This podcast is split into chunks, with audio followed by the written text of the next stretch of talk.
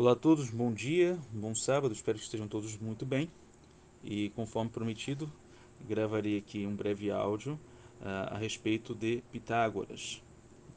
Uh, tendo em vista não, não exatamente uh, a sua importância para a filosofia, que é fundamental também, mas em particular um recorte mais específico a respeito da sua da importância do seu pensamento para a matemática, para uma filosofia da matemática e, mais é, especialmente ainda, para o desenvolvimento do quadrivium. Quase todos os historiadores uh, e escritores a respeito do tema das artes liberais colocam Pitágoras como o primeiro, uh, de algum modo uh, inconscientemente ou não, é, o primeiro que tenha feito a separação das quatro artes. Sabemos que entre os discípulos de Pitágoras, entre os pitagóricos, as quatro artes eram estudadas. Nós temos relatos de ah, grande, importantes frutos intelectuais desenvolvidos nos, nos campos da matemática, da aritmética, da geometria, da música e da astronomia entre os pitagóricos. Não sabemos ao certo se todas as contribuições apresentadas como sendo produtos específicos do trabalho intelectual de Pitágoras. Nós não sabemos se são exatamente é, dele, mas, mas, podem ser do, de alguns discípulos proeminentes, como Filolau de Crotona e tantos outros. Mas isso não, não interessa na, particularmente ah, se Pitágoras existiu ou não, se determinada uh, determinado conhecimento, determinado avanço no campo dessas artes tenha sido realizado por ele ou não. O importante é que sabemos que houve uma, um grupo denominado Pitagóricos, em razão desta, do seu fundador, né, cujo nome provém do seu fundador, e sabemos que eles foram importantes nessas quatro artes também para o desenvolvimento da filosofia.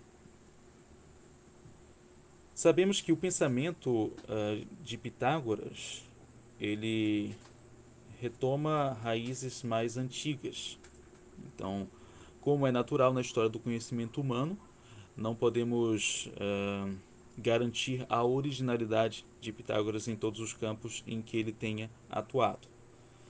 Sabemos que, como foi o caso com muitos outros pré-socráticos, como Tales de Mileto, Anaxágoras, Anaximandro, Anaxímenes, é, Demócrito, esses, esses primeiros pensadores gregos uh, realizaram diversas viagens, principalmente para o Egito, a Mesopotâmia e para também alguns territórios no Oriente. Há relatos de que Pitágoras tenha estado em todos esses lugares. E o Egito, antes da Grécia, já realizava uh, avanços no campo da matemática. Claro que, quando dizemos que os gregos são responsáveis por desenvolver tal ou tal área do conhecimento, não estamos afirmando que eles tenham sido os primeiros. Eles foram aqueles que deram uma formatação mais plena a respeito dessa, desse conhecimento. Então a matemática já era desenvolvida.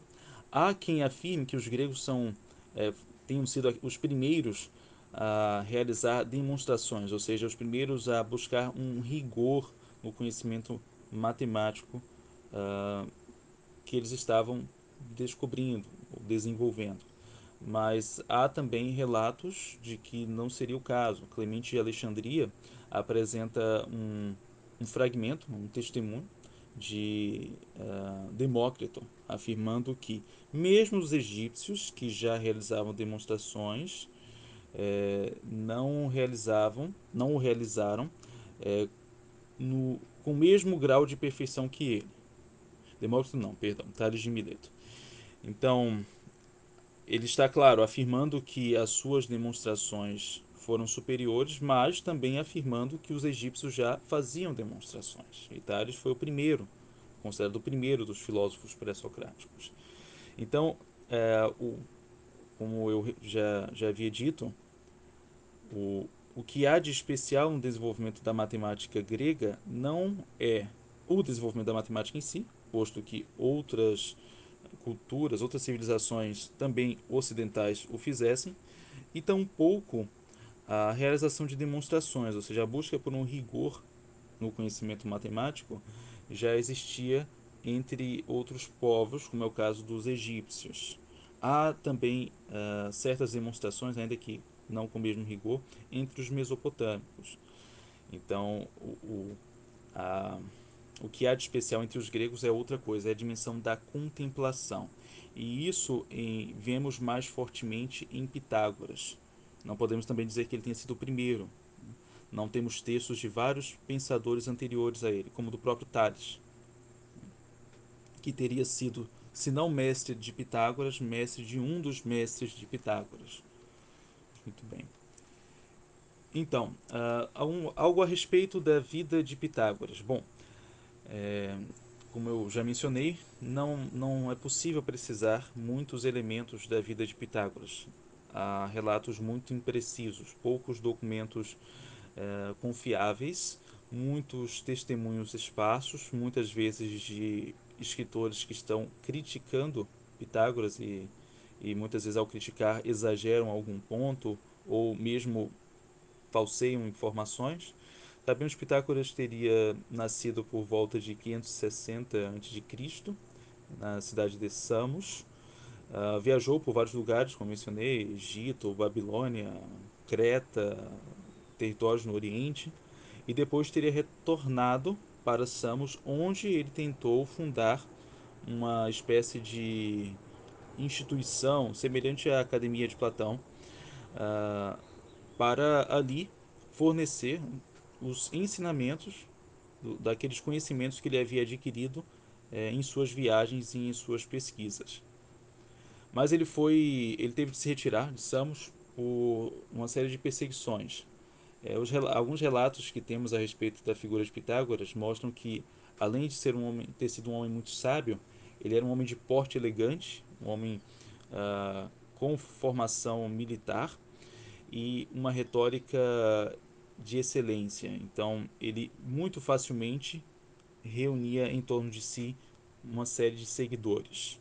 E isso, tal como ocorreu, tal como ocorrerá com Sócrates, é, anos depois de Pitágoras, isso acabou uh, acabou como tendo por consequência uma série de, de perseguições.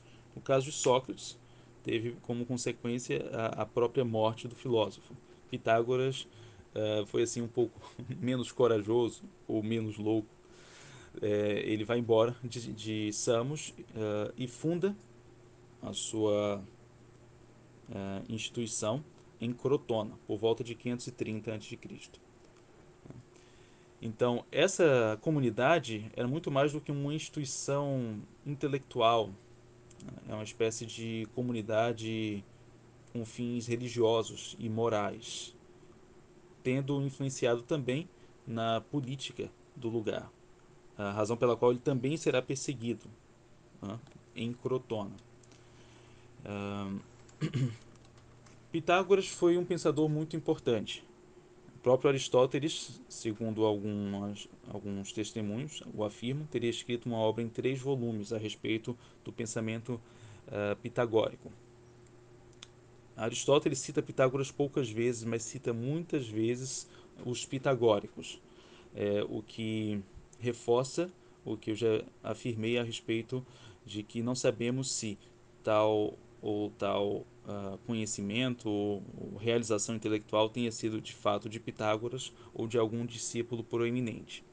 O fato é que esse pensamento foi muito importante. É, muitos afirmam que os, mais, os dois mais proeminentes pitagóricos teriam sido Platão e Euclides.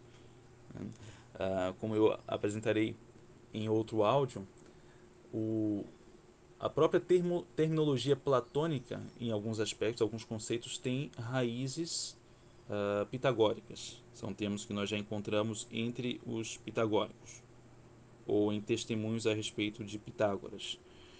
E Euclides é o ponto máximo do desenvolvimento matemático da Grécia Antiga. Um desenvolvimento que teria começado com Pitágoras. Então, há razões para crer que, ainda que eles não tenham sido declaradamente ou conscientemente pitagóricos, tenham as raízes dos seus desenvolvimentos intelectuais é, fixos no, no pitagorismo. Né? Muito bem. Então, esse movimento pitagórico, como eu disse, não era só intelectual, mas tinha também sua dimensão religiosa, moral e grande influência é, política. Né? É, havia uma espécie de uma linguagem simbólica cercada de mistérios, ah, onde havia uma, uma obediência quase cega e um respeito muito profundo à dimensão sacra dessas reuniões. Como eu lhes apresentei em um breve vídeo, uma imagem, é, havia uma, foi encontrado no tempo de Cláudio, tempo bastante posterior a esse de que falamos agora, uma que é chamada Basílica Pitagórica. Os arqueólogos, quando descobriram essa construção, achavam que fosse uma, um templo cristão oculto, mas na verdade não é muito mais antigo. Então a, havia essa forte dimensão religiosa. Os Pitágoras e os seus discípulos acreditavam que a busca pelo conhecimento não servia a fins práticos, tão simplesmente a fins práticos, como nós vemos entre os egípcios, mas se voltava para o conhecimento da verdade numa dimensão mais elevada. Então havia uma, uma dimensão mesmo religiosa é, nessa, nesse grupo. O objetivo intelectual deles era muito mais elevado do que simplesmente uma aplicação.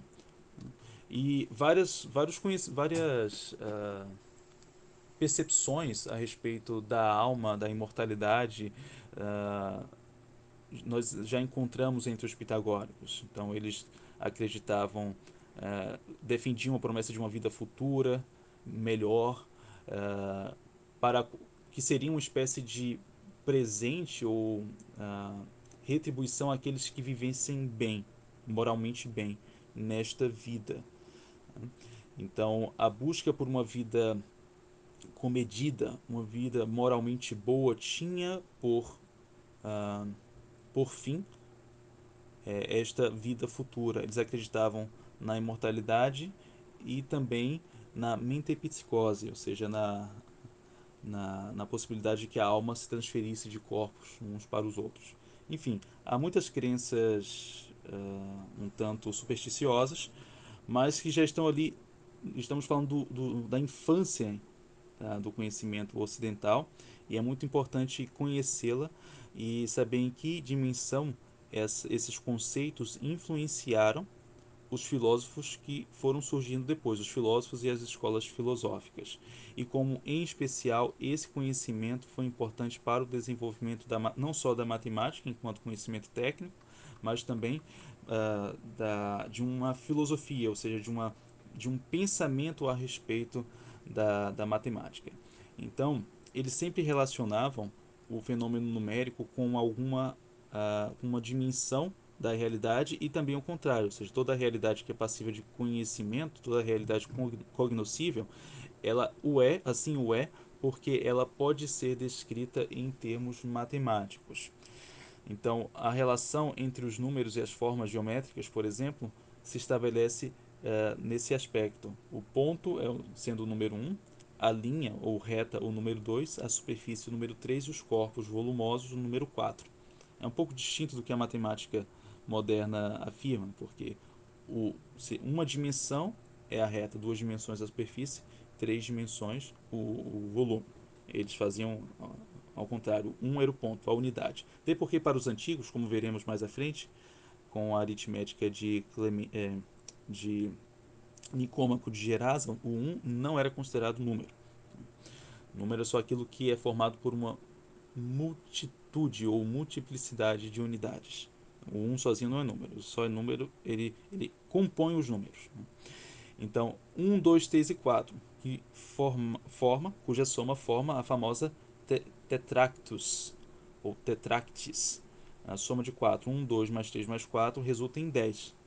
Que para os pitagóricos, como vemos na, nos fragmentos de Filolau de Crotona, provavelmente um dos mais proeminentes pitagóricos, uh, diz que ele dizia que o número 10 tem uma grande força, porque enche o todo, atua em tudo e é o começo e guia de uma vida divina, celestial e humana, pois tudo tem ponto, linha, superfície e volume. Ou seja, eles estavam conscientes de que as figuras geométricas elas não têm, elas surgem por uma espécie de procedimento de abstração da realidade. Nós experimentamos os objetos ah, por via sensitiva, os objetos reais, e a partir dessa experiência, por um processo de abstração, formamos os conceitos da geometria, né? ah, que formam tudo.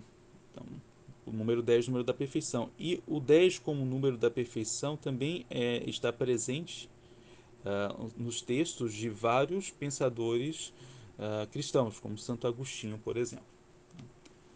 Pois muito bem, então, descobrindo a relação fundamental das alturas dos sons, por exemplo, né, da distância das cordas é, e a sua vibração, uh, Pitágoras e os pitagóricos foram capazes de submeter o fenômeno do som à invariabilidade da, de uma lei numérica. Então, a música, nesse aspecto, não é apenas vista como uma arte, mas como um fenômeno passível de linguagem numérica. Então, quando os, os pitagóricos dizem que em todas as coisas há números, eles estão afirmando que todas as coisas são passíveis de, uh, de uma expressão matemática. Esse é o ponto alto do pensamento pitagórico que influencia a nossa ciência até hoje. Pensemos a física, por exemplo. A, a física moderna é muito mais pitagórica do que aristotélica. A forma como Aristóteles pensa a física, e aqui não é uma crítica, na verdade, há, há uma riqueza muito profunda no pensamento aristotélico a respeito da física, mas um tanto dissociada da expressão matemática. Esta ideia, segundo a qual todo fenômeno da natureza pode ser expresso por uma linguagem matemática, é uma contribuição uh, específica de Pitágoras. Quando nós hoje, hoje é muito comum pensar nisso, né?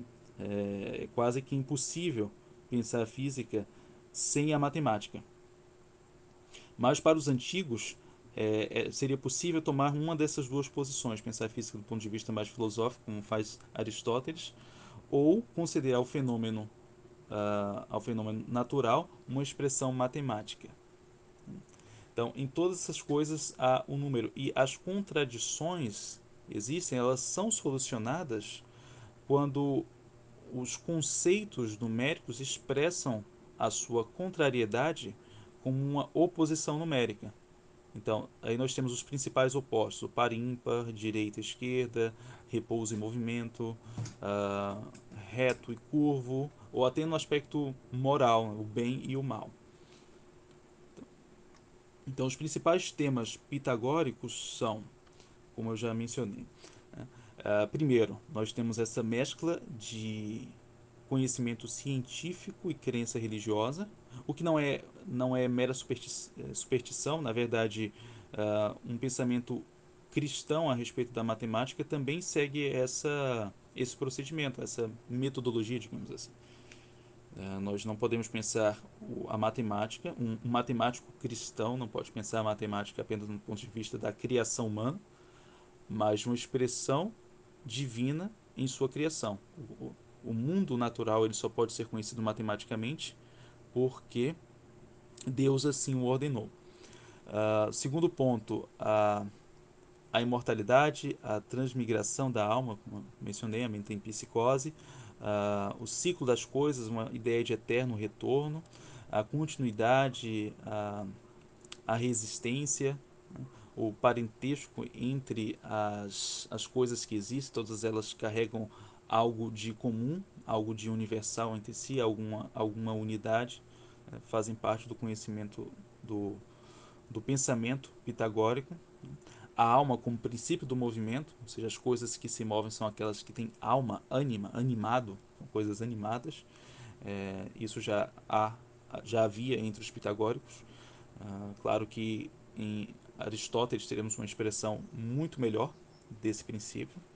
O universo como um, algo dinâmico, né, com um universo vivo, não apenas uma matéria inorgânica e morta, o conceito de cosmos, né, uma ordem, a, a, criação como dotada de uma ordem universal, a harmonia entre os contrários, as coisas contrárias não existem apenas em oposição, mas numa relação de complementação, né, são também aspectos característicos da doutrina pitagórica. E por fim, a, o número como é, essência das coisas, mas não simplesmente porque as coisas são dotadas de quantidade, a ideia do número como uma quantidade é uma espécie de número. E aqui eu tomo o conceito de espécie numa acepção lógica, na distinção entre gênero e espécie. A quantidade, o número quantitativo, é apenas uma espécie do gênero número. Quando os pitagóricos afirmam que na essência das coisas há o um número, é porque as coisas podem ser expressas numericamente. As coisas podem ser expressas numa ordem numérica, não necessariamente quantidades cardinais, mas uma expressão numérica, seja ela qual for. Uh, e também porque o número, sem o número, ele expressa é, a imutabilidade do ser. E sem a imutabilidade do ser, o próprio conhecimento não seria possível. O conhecimento não seria possível se as coisas fossem em eterna mudança. Só é compreensível a razão humana aquilo que é passível de alguma, de alguma dimensão uh, de universalidade. Ou seja, se é numerável, mas numerável no sentido pitagórico. E por fim, uma contribuição é, curiosa, não talvez não tão elevada quanto todas essas mencionadas, mas não menos importante, que é a própria criação do termo filósofo, que é ah, descrita como um feito de Pitágoras. Pitágoras teria sido o primeiro a utilizar esse termo. Vemos isso em Heródoto, nos seus uh, livros de história. Então, filósofo. E aqui nós temos também, embora seja algo que pareça pequeno, cunhar esse termo, mas a própria criação, por trás da própria criação desse termo, há uma percepção muito profunda e específica a respeito da filosofia e de todo o conhecimento humano. Ou seja, o filósofo, aquele, o sábio por excelência, é aquele que busca o conhecimento por amor. Filosófos, aquele que ama o conhecimento. Né? Filó, filos, né? de amor, ou amizade também. Filos também significa amigo em grego. E sofia, né? o conhecimento. Então, filosofia é amor pelo conhecimento. E o filósofo é aquele que ama o conhecimento.